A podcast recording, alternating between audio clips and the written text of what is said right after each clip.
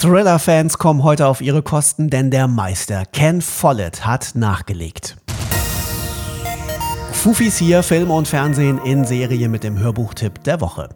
Als Ken Follett seinen Bestseller Sturz der Titanen geschrieben hat, da kam er zu dem Schluss, dass den Ersten Weltkrieg keiner der Beteiligten wirklich gewollt hat. Es waren schlicht und ergreifend unglückliche Umstände. Also stellte sich Follett die Frage, ob das heutzutage auch nochmal möglich wäre und was passieren müsste, damit es noch einmal so weit kommt. Das Ergebnis gibt es in seinem neuesten Buch Never, die letzte Entscheidung, unserem Hörbuchtipp der Woche. Oliver Heinze. Als Pauline Green zum ersten Mal in ihrer Amtszeit als US-Präsidentin den geheimen präsidialen Schutzbunker besucht, weiß sie, dass sie nie wieder hierhin zurückkehren will. Dieser schreckliche Bunker hat mir vor Augen geführt, wie dicht am Rand des Abgrunds wir noch immer leben. Wenn ich jemals nach Munchkin Country zurückkehre, dann weiß ich, dass ich versagt habe. Ohne ihre internationalen Bündnispartner kann sie das kaum bewältigen.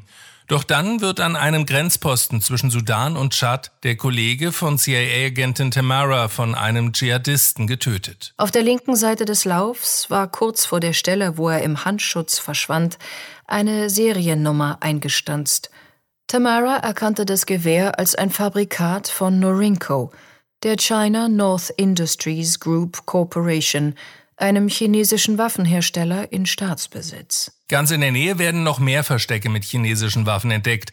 Pauline bringt eine UN-Resolution gegen den internationalen Waffenhandel auf den Weg.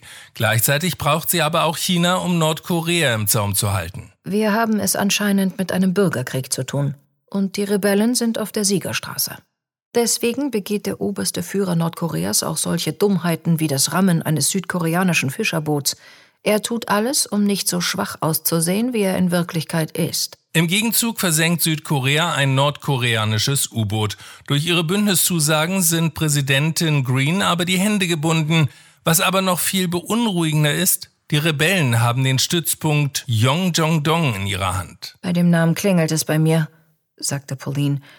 Ist das nicht eine Atomraketenbasis? Ihr dämmerte, was das bedeutete. Ach du liebe Zeit. Die Rebellen haben Atomwaffen? Die Standleitungen zwischen den Staatsoberhäuptern glühen. Entscheidungen müssen getroffen werden und jede einzelne zieht wieder neue nach sich. Fragt sich nur, welche wird die letzte sein?